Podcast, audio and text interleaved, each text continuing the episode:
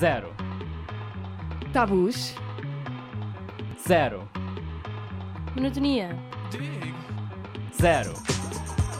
Limites. Zero. Preconceitos.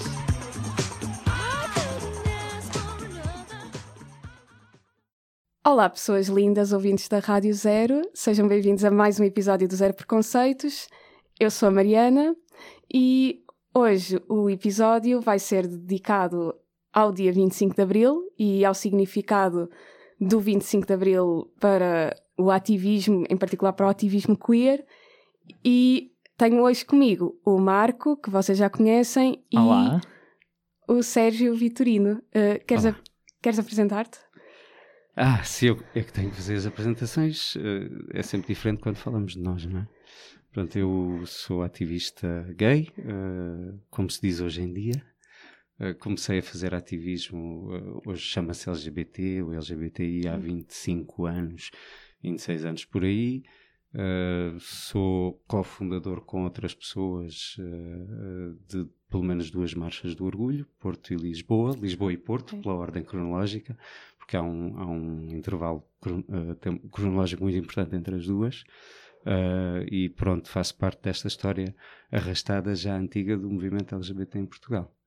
Uh, est- estou ligado concretamente a um grupo queer chamado Panteras Rosa, que tenta fazer as ligações interseccionais com, en- entre esta temática e as- as- todas as outras uh, temáticas relacionadas com discriminações, direitos humanos. Ok, obrigada. Então, eu queria perguntar-te, no fundo, nós queremos falar sobre o significado do 25 de Abril para estes movimentos e eu queria que falasse um bocadinho das diferenças do que sentes daquilo quando começaste a fazer ativismo e se sentes que o 25 de Abril tem uma mensagem que teve influência no avanço de- destas lutas. O 25 de Abril fez, obviamente, uma diferença muito grande para as comunidades LGBT, desde logo porque a perseguição ativa contra as, as mesmas eh, terminou. Eh, quando digo perseguição ativa, estou a ser muito preciso, porque toda a restante não terminou. A perseguição Sim. médica continuou, a perseguição legal continuou, uma série de leis que vinham do salazarismo perduraram até bastante tarde, até os anos 90, e só nos anos 90 é que esse edifício legal discriminatório começa a ser desmontado, num percurso que vai até, se quiserem, à aprovação da lei da adoção. Ou da, da- da lei de identidade de género, se, se formos aos últimos eh, acontecimentos. E, portanto, pode-se dizer que hoje em dia Portugal é formalmente, do ponto de vista legal, um dos países mais avançados da Europa. É verdade, aconteceu muito depressa, há uma influência enorme da União Europeia nesse processo, e o 25 de Abril é uma premissa, porque o que está para trás é muita repressão, pessoas exiladas, pessoas perseguidas, pessoas mortas, pessoas institucionalizadas em instituições psiquiátricas. Há um longo rol de experiências de repressão antes do 25 de Abril. O 25 de Abril, infelizmente, ao contrário do que muitas pessoas poderiam esperar, não significou imediatamente a diferença. Foi, foi preciso, de alguma maneira, esperar 20 anos porque houvesse uma abertura na sociedade portuguesa que já permitisse às primeiras pessoas, ainda a muito custo e com grande sacrifício pessoal, porque essa é a realidade, começarem a aparecer, a dar a cara e, sobretudo, a terem uma visibilidade e reivindicação política na sociedade. Processo esse que ainda não terminou, não é? Ainda Pois, está muita coisa exato. por fazer. E co- como é que era feito o, ativismo nessa altura? Como, como é que se compara com o que existe hoje? Não tem comparação, não existiam associações, eh, não, não havia peque- pequenos grupos de ativistas, a maior parte deles informais. Isso mudou a partir de eh, 95 com a criação da ILGA Portugal e depois Clube SAF, Gay e uma série de outras associações eh, que vieram depois. Já existia um grupo de trabalho homossexual no PSR que era um grupo, era um partido de extrema esquerda, um dos, uma das organizações que depois veio a, inte- a integrar aquilo que foi o Bloco de Esquerda, que viria a ser Uhum. o Bloco de Esquerda muitos anos depois.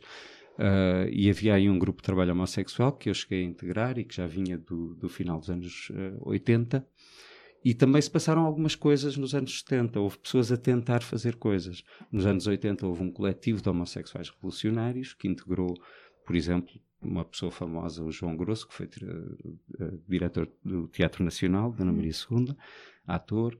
Uh, e houve também algumas tentativas de manifestação logo em 74, 75, foram duramente reprimidas e perseguidas por, por militares de extrema-direita ou mais conservadores que não deixaram passar uh, essas tentativas de expressão uh, homossexual. E outras, mas todas relacionadas com questões de costumes, não é? Mas, na verdade, aquilo que se fez em 20 anos é, é não pode ser menorizado, as coisas mudaram de forma gigantesca. Vamos lá ver, há 20 anos eu não estaria a falar com duas pessoas na casa dos 20 sobre este tema numa rádio universitária. Não estaria, não estaria, por simplesmente. E os grupos que haviam não falavam com ninguém, porque ninguém falava sobre homossexualidade connosco. Nós não, não éramos capazes de ter uma reunião com um sindicato para falar de discriminação no trabalho, porque não havia uma sensibilidade ou uma aceitação de que isto fosse sequer um tema que pudesse ser discutido. Uh, e quem diz um sindicato diz outros movimentos sociais, diz instituições do Estado. Nós uh, passámos 10 anos, os primeiros 10 anos de movimento, sem relações institucionais. Éramos uma, uma, coisa com quem ninguém queria falar, que queria falar de um tema do qual ninguém queria falar. Era Mas vocês, medo. de facto, disponibilizavam-se para falar do tema. Houve um, vocês um punhado de pessoas, muito pequenino, que uh, furou isso e foi precisa muita coragem para essas primeiras pessoas, porque elas fizeram, Sim. algumas delas tiveram consequências até gravosas para as suas vidas. Mais tarde. Eu já não faço parte, ou faço parte dessa, dessa, de uma dessas primeiras gerações, não sou das pessoas que sofri esse impacto. Ou seja, eu consegui afirmar uh, um ativismo gay a partir de um partido político, do tal Grupo de Trabalho Homossexual, depois mais tarde na ILGA, depois nas Panteras Rosa, sempre num contexto bastante confortável. Talvez não a outros níveis, laboral ou familiar, mas do ponto de vista político, estive sempre muito bem enquadrado, confortável, não, nunca tive que me esconder ou que tive, tive sempre uh, a facilidade uh, de assumir ou a possibilidade de assumir. E isso não foi verdade para todas as pessoas que estão antes de mim. Muitas delas perderam trabalhos, perderam famílias, perderam as casas por darem a cara. Sim, e no fundo foram as pessoas essenciais para conseguirmos estar aqui agora. Sem dúvida. Eu lembro-me agora um bocadinho olhando para a história que acho que a criminalização de pronto, atividades de cima homossexuais que veio com o Estado Novo, mas que houve algum período antes disso em que era, uh, pronto, por exemplo, sexo entre homens era legal, havia outras coisas, provavelmente na altura da laicização do Estado, muito antes, muito antes do Estado Novo. E também agora olhando para um exemplo mais recente, uh, a Rússia não era propriamente o país mais retrógrado em, em, em leis, em em leis LGBT, mas depois em 2013 criou uma lei bastante forte e bastante uh, contra aquilo que eles denominavam de propaganda gay. Uhum. E eu acho isso, uma, uh, acho que isso mostra que talvez há uma certa ciclicidade nestes eventos, uh, neste, neste género de eventos e, na, e que o progresso não é uma coisa tão linear e gostaria de perguntar então o ativismo é uma coisa que tem de persistir sempre ou se podemos já dar como adquiridos alguns dos nossos direitos e assumir que a partir de agora vamos ser lutar tipo, de uma forma incremental. Eu acho que isso seria contraditório e seria contraproducente. Uh, contraditório porque nós de facto ainda não ganhamos nada na sociedade portuguesa. E eu acabei de dizer que fizemos 20 anos muito importantes, mas desculpem, foram só 20 anos. Olhem para os movimentos na Inglaterra ou em França, noutros países onde também se avançou alguma coisa. Uh, em Portugal até se avançou mais facilmente em alguns aspectos. Sim. E esses países precisaram de 40, 60, alguns já vão em mais do que isso, anos de movimento LGBT continuado e à minúcia para conseguirem algum tipo de igualdade social. Porque conseguir igualdade legal não equivale a conseguir a não discriminação social. Ela continua a existir, continua a ser fortíssima e até vos digo mais, uh, também está comprovado que os primeiros 10, 20 anos do movimento LGBT, como de outros movimentos sociais, Sim. o que fazem é causar uma reação anti. É isso que estamos a ver agora, em muitos países e em Sim. algumas regiões do mundo. Uh, faz parte. Faz parte. Os movimentos que, que na, na, Europa Central começaram há 40 ou 50 anos também tiveram isto. O movimento pela igualdade racial, racial nos Estados Unidos, não, não preciso vos contar, vocês sabem o que é que é aconteceu nos Estados Unidos nos anos 60, 70, os motins raciais, linchamentos de pessoas. As coisas não acontecem sem resistência, não se alteram relações de poder profundamente enraizadas na, na sociedade sem conflito e sem resistências de um lado e do outro no, no, momento em que baixamos os braços e dizemos já está ganho, é o momento em que começamos a perdê-lo, de novo. E tens toda a razão, a história é cíclica. O exemplo que deste de Portugal, que equivale à Segunda República, é um momento realmente uh, com alguma liberdade de costumes, e há outros exemplos na, na Europa que podemos ir buscar mais ou menos de, dessa, dessa, época, portanto, do início do, das primeiras décadas do século, como, como a Alemanha uh, social-democrata pré-Hitler, ou uh, a Rússia uh, no início da Revolução Russa, e mas, mesmo, mesmo antes da, da, da, da Revolução Bolchevique. E depois seguem-se sempre o quê? O nazismo, o stalinismo, períodos de repressão profunda, não é? como aqui em, em Portugal aconteceu também. Nós estamos perante um novo momento desses, quer dizer, a história sendo cíclica, nada de se repete, apenas alguns mecanismos, há mecanismos que se repetem. Um deles é claramente este as gerações que perdem consciência do pouco que conquistaram nos últimos anos são as primeiras a cavar a, a próxima derrota, a perder para as seguintes. e, portanto, eu diria, nós estamos só no início. Quero um exemplo muito concreto. Nós conseguimos uh, que a legislação não contenha uh, a possibilidade de se discriminar alguém na saúde, vá, por motivos de orientação sexual ou de identidade de género. E qual é a realidade? Concreta, nos centros de saúde, nos hospitais, qual é a realidade para as pessoas trans que continuam sujeitas a um protocolo de, de, de, de tratamento absolutamente inaceitável, mal gerido, que não tem em conta as suas experiências, as suas opiniões. Uma pessoa vai a um centro de saúde, vê algum cartaz a sugerir que a orientação sexual é uma informação importante Sim, para, para o teu médico de família. Nas, nas escolas também. É? Porque implica práticas sexuais diferentes, uh, implica outros cuidados de saúde, outras necessidades de saúde. Porquê é que não nos sugerem que o médico devia saber isto? Porquê é que nós temos medo de dizer ao médico uh, que somos homossexuais ou, ou teu, etc. É? é? verdade, por Portanto, acaso. A discriminação acabou, ahá. A discriminação ainda agora começou em muitos aspectos, porque também era muito fácil não perseguir ativamente a homossexualidade quando ela era invisível há 20 anos. Desse ponto de vista, algumas pessoas que há 20 anos nos disseram não façam isso, não vão para a rua, estão a expor-nos, tinham razão. Claro que estávamos a expor-nos. Porque queríamos expor a discriminação. E agora ela está aí, exposta, mas nós também estamos.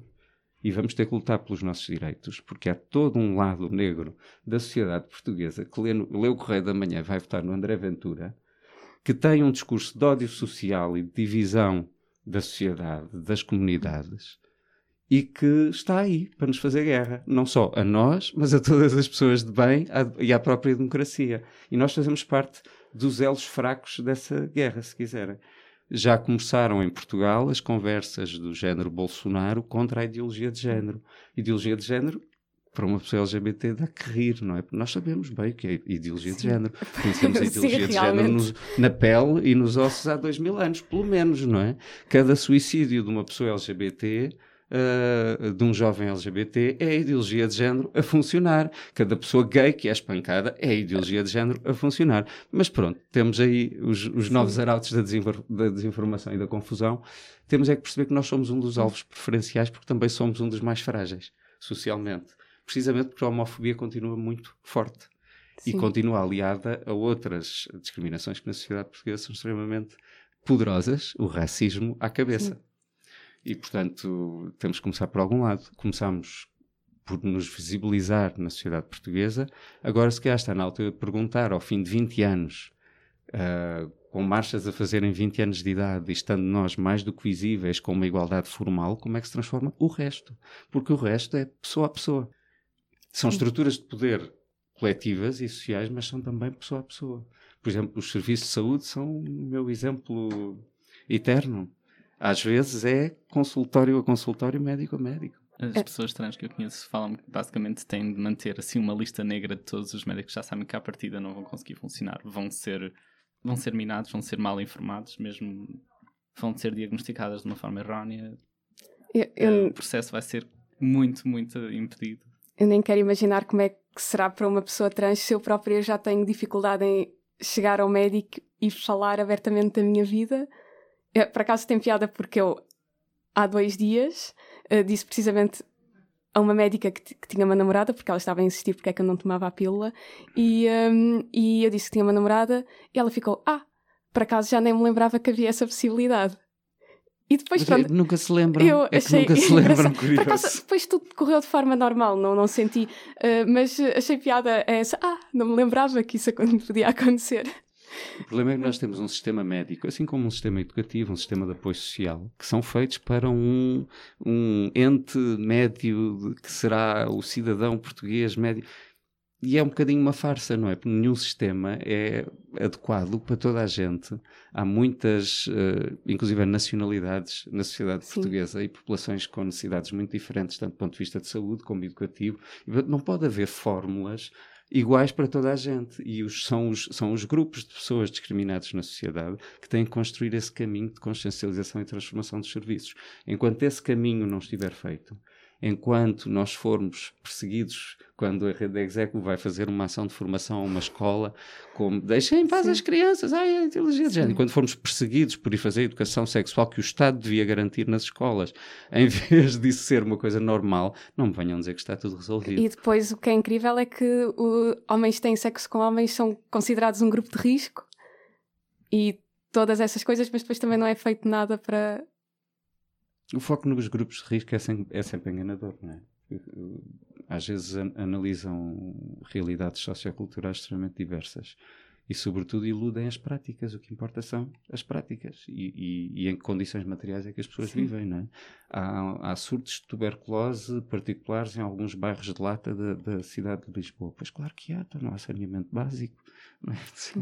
Claro que é, não é? Porque as pessoas sejam mais propensas à tuberculose. São aquelas condições. Uh, tem que ser ao concreto. Uh, no caso da, da, da- da doação de sangue, que é uma das questões que está há mais de 20 anos em- empatada e é uma discriminação que perdura contra homens gays no sistema de saúde, uh, está-se a cometer ainda para mais num, num posto de defesa da saúde pública, que é garantir a qualidade do sangue e que ninguém é infectado por descuido ou porque o sangue não é testado devidamente colocam-nos à frente uns testes de despistagem que são feitos para as pessoas serem levadas a mentir, a enganar o sistema para poderem doar sangue, que é um ato de generosidade, é? e recusa-se o sangue de milhares de potenciais dadores com o argumento dos grupos de risco. Agora disfarçado, porque entretanto tiveram que evoluir um bocadinho, de práticas de risco, mas continuam a colocar no questionário as mesmas eh, questões da mesma maneira desastrada e sobretudo sempre com uma distinção entre eh, homossexuais, homens homossexuais e homens heterossexuais. Eh, o que está ali por trás é a eterna ideia de que os homens homossexuais são mais promíscuos. Eu estou a usar o termo que o presidente do Instituto Português do Sangue, não o atual, mas os seus antecessores usavam. Até há muito pouco tempo atrás, até há dois, três anos atrás, Sim. o Instituto Português de Sangue ainda utilizava o termo promíscuos para falar de casais homossexuais. Isto é mais um exemplo de como não andámos assim tanto. Não andámos nada. Nós mexemos nas leis, tocámos superficialmente na estrutura do Estado. Socialmente, hum, eh, trabalhamos alguma coisa em termos de mentalidades, estamos a ter o, o resvés disso. Portanto, há uma série de, de reação conservadora na sociedade que nos está a ser dirigida e simultaneamente ainda não, penetramos na- nas questões práticas do dia a dia. Estou-vos a dar alguns exemplos. não é? E achas que o- sentes que da nossa geração agora que o facto de vivermos num dos países que é mais avançado em, termos de legislação, que isto causa uma certa inércia, um- uma aquela questão do cair num ciclo e de Uma apatia. sim, Acho que certamente cria um engano, não é? Eh, não é nada de novo. Houve alguma apatia a seguir à aprovação do casamento. Houve alguma apatia a seguir à aprovação da, da lei de uniões de facto, a, lei- a versão não discriminatória. Sempre que o movimento obteve uma grande vitória, a seguir há alguma apatia. Mas agora há um engano um bocadinho diferente, que é o de pensar, já temos igualdade legal, portanto está tudo feito. O movimento nunca existiu para conquistar a igualdade legal. Isso é uma parte do programa. Uma pequena parte do programa até. Uhum. sim. Nós estamos a lutar por uma alteração das relações de poder na vida sexual e, e- e nas relações de género. é? A base do movimento LGBT é isto, é provocar uma profunda transformação sexual uh, e, e, social relativamente à sexualidade, ao género, não é?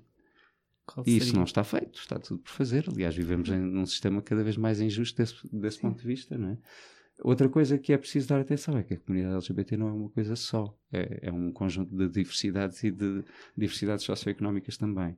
E as pessoas que, são, que sofrem o, a primeira linha dos efeitos das discriminações, muitas vezes acumuladas, uh, são as pessoas mais desfavorecidas dentro da comunidade.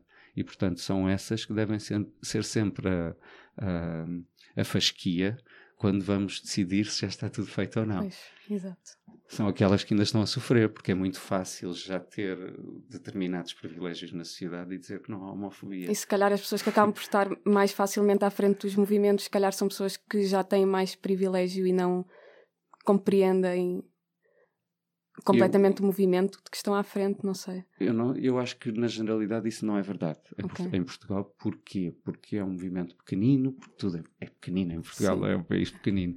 Uh, estamos a falar de, de, associações pequenas, de poucas associações, é tudo a realidade de, de, pronto, deste país uh, com esta área pequenina e 10 milhões de pessoas, não somos muitos. Uh, o que há é, na minha opinião, algum envelhecimento das associações, há o desaparecimento de alguns setores. Portanto, quando se aprovou o casamento, a adoção, finalmente, a lei de identidade de género, uma, ainda por cima, nós ainda não achamos que aquela seja a lei de identidade de género que devia existir, mas pronto, já é um avanço. Mas houve uma série de pessoas que cruzaram os braços e houve uma série de grupos que desapareceram. Também é muito difícil haver pessoas que ficam 20 anos no ativismo. Nem toda a gente é tão maluca. Uh, as pessoas vão naturalmente desaparecendo, casando, tendo filhos, eh, mudando de cidade, essas coisas acontecem, não é?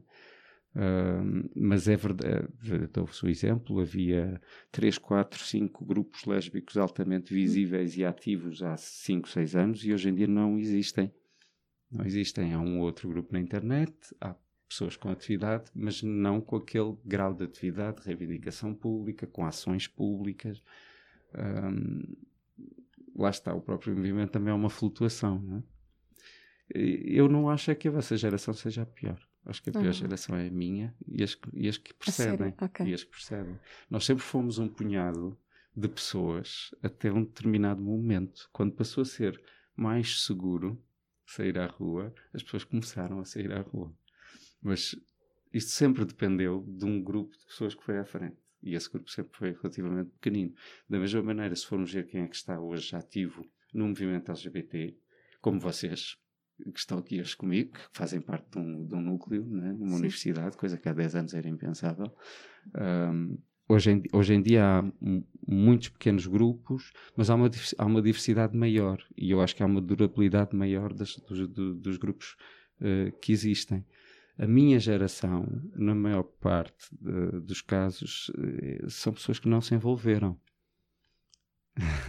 que não se envolveram. Ficaram a olhar. E isto ainda vos acontece a vocês. Ainda não somos a maioria, não é a maioria das pessoas LGBT que faz o associativismo.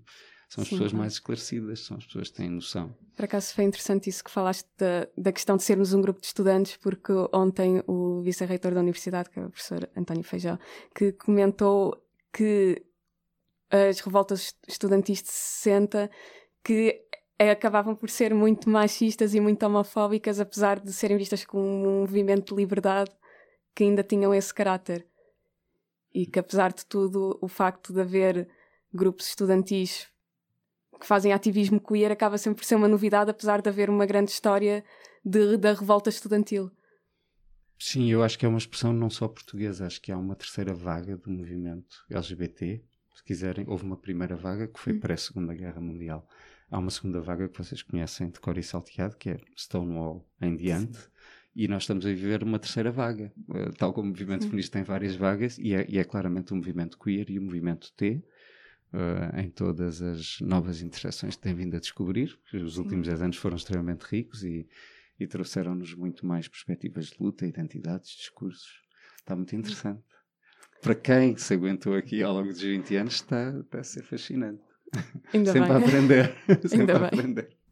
Uh, bem, nós entretanto, não sei se querias fazer mais alguma pergunta. Era só. Uh, o que acha, que, agora não estando a igualdade legal o maior foco do movimento, o que é que acha que seriam os próximos passos?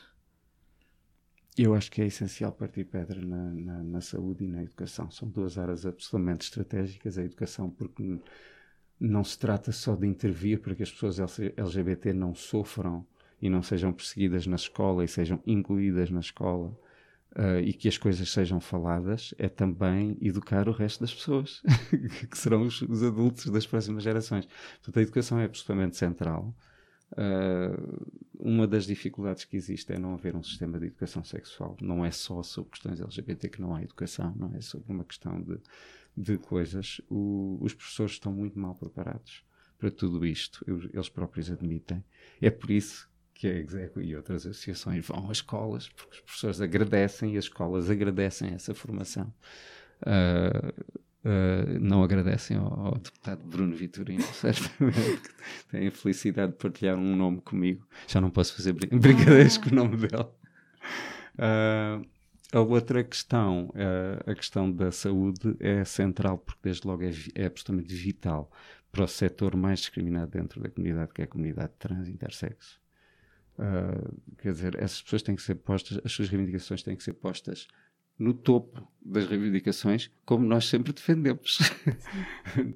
nós passámos a guerra do casamento a dizer isto: não se pode deixar cair as reivindicações trans, porque há uma questão de urgência e de perceber que nem todas as discriminações são ao mesmo nível. Há grupos mais perseguidos que outros. É? E que sofrem discriminações mais fortes que outros. Isso deve ser compensado do lado do ativismo. Essas duas questões para mim são absolutamente vitais.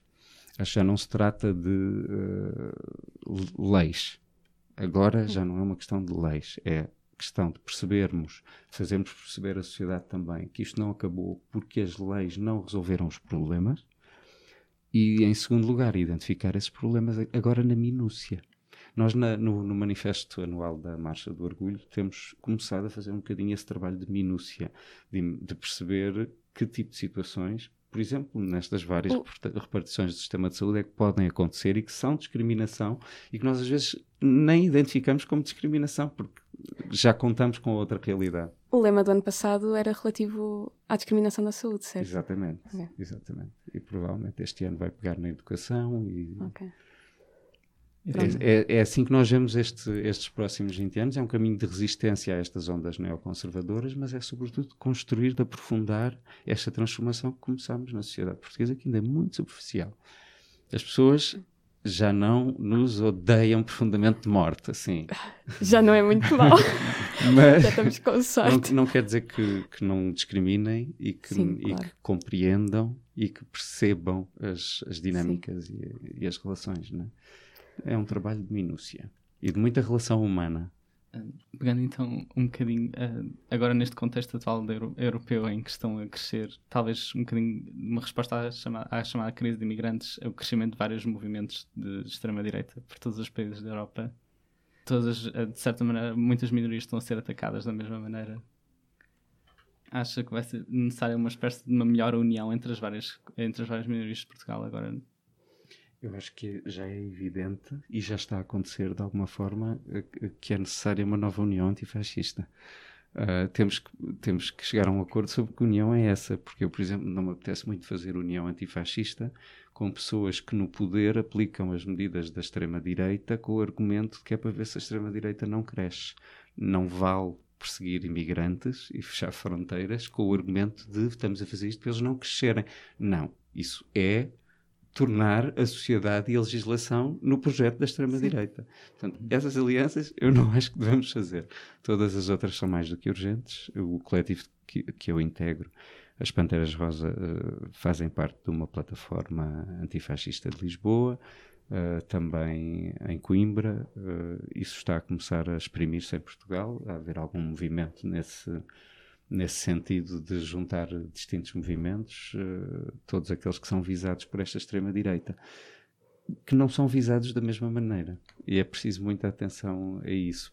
A extrema-direita utiliza, além de estratégias de mentira e de turpação da informação, e é por isso que é muito complicado, aliás, desaconselhável tentar argumentar ou discutir com fascistas, porque não, não estão realmente a discutir, estão em comício permanente meias verdades, falsidades, manipulação, distorção. Um, Uh, mas uh, já me perdi. em algum momento tinha que ser. Uh, pronto, não tem mal. Olha, é assim, nós no, no fim do episódio costumamos ter sempre um momento musical e nós íamos pedir se tu tens alguma, alguma música que gostasses de ouvir, alguma música. Uhum. Ponham variações. Ah, ok, por acaso o Marco tinha sugerido. É um bocado. É um bocado batido, não é? Mas, ok, ok, acho que sim. Por acaso bem. tem piada com, com o Marco tinha sugerido há pouco tempo. Pode ser então a canção de engano. Pode ser. E o Variações é nosso, não é Variações. Ai, Pronto, então fica, uh, acabamos agora o episódio. Uh, espero que gostem da música. Obrigada à Rádio Zero e até para a semana.